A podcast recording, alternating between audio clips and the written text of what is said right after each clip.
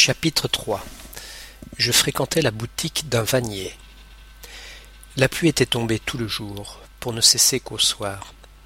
La journée avait été mortellement ennuyeuse. Aux récréations, personne ne sortait, et l'on entendait mon père, M. Sorel, crier à chaque minute dans la classe. Ne sabotez donc pas comme ça, les gamins.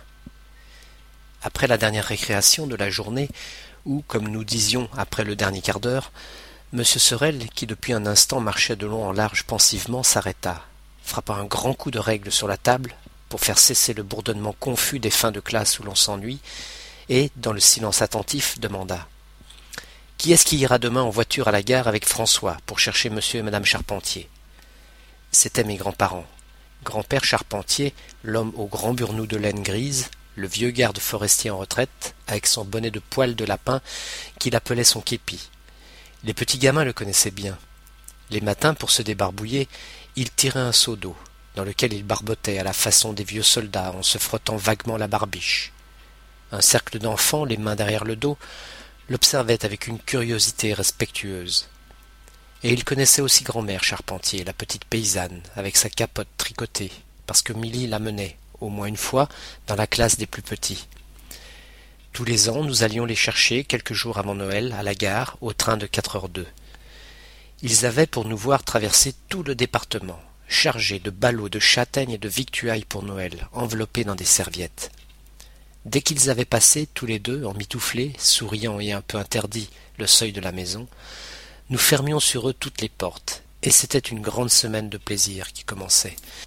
Il fallait pour conduire avec moi la voiture qui devait les ramener, il fallait quelqu'un de sérieux qui ne nous versât pas dans un fossé, et d'assez débonnaire aussi, car le grand-père Charpentier jurait facilement et la grand-mère était un peu bavarde.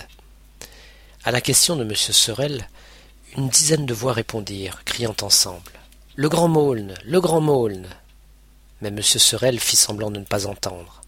Alors ils crièrent Fromentin D'autres Jasmin de Louche le plus jeune des rois, qui allait au champ monté sur la truie au triple galop, criait Moi, moi d'une voix perçante. Du Tremblay et Moucheboeuf se contentaient de lever timidement la main. J'aurais voulu que ce fût Maulne. Ce petit voyage en voiture à Anne serait devenu un événement plus important. Il le désirait aussi, mais il affectait de se taire dédaigneusement. Tous les grands élèves s'étaient assis comme lui sur la table, à revers, les pieds sur le banc, ainsi que nous faisions dans les moments de grand répit et de réjouissance. Coffin, sa blouse relevée et roulée autour de la ceinture, embrassait la colonne de fer qui soutenait la poutre de la classe et commençait de grimper en signe d'allégresse. Mais M. Sorel refroidit tout le monde en disant Allons, ce sera mouche-bœuf. Et chacun regagna sa place en silence. À quatre heures, dans la grande cour glacée ravinée par la pluie, je me trouvais seul avec Maulne. Tous deux, sans rien dire, nous regardions le bourg luisant que séchait la bourrasque. Bientôt le petit coffin en capuchon, un morceau de pain à la main, sortit de chez lui, et rasant les murs se présenta en sifflant à la porte du charron. Maule ouvrit le portail, le héla, et tous les trois, un instant après, nous étions installés au fond de la boutique rouge et chaude, brusquement traversés par de glaciales coups de vent. Coffin et moi, assis auprès de la forge, nos pieds boueux dans les copeaux blancs. Les mains aux poches, silencieux, adossé au battant de la porte d'entrée. De temps à autre dans la rue passait une dame de village, la tête baissée à cause du vent, qui revenait de chez le boucher, et nous levions le nez pour regarder qui c'était. Personne ne disait rien. Le maréchal et son ouvrier, l'un soufflant la forge, l'autre battant le fer, jetaient sur le mur de grandes ombres brusques. Je me rappelle ce soir-là comme un des grands soirs de mon adolescence. C'était en moi un mélange de plaisir et d'anxiété. Je craignais que mon compagnon ne m'enlevât cette pauvre joie d'aller à la gare en voiture. Et pourtant j'attendais de lui, sans oser me l'avouer, quelque entreprise extraordinaire qui vint tout bouleverser. De temps à autre, le travail paisible et régulier de la boutique s'interrompait pour un instant. Le maréchal laissait à petits coups pesants et clairs retomber son marteau sur l'enclume. Il regardait, en l'approchant de son tablier de cuir, le morceau de fer qu'il avait travaillé.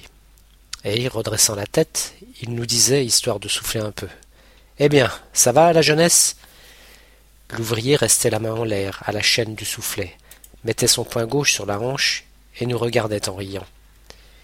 Puis le travail sourd et bruyant reprenait.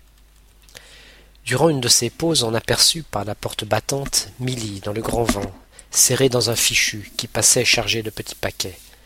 Le maréchal demanda Sait-il que monsieur Charpentier va bientôt venir?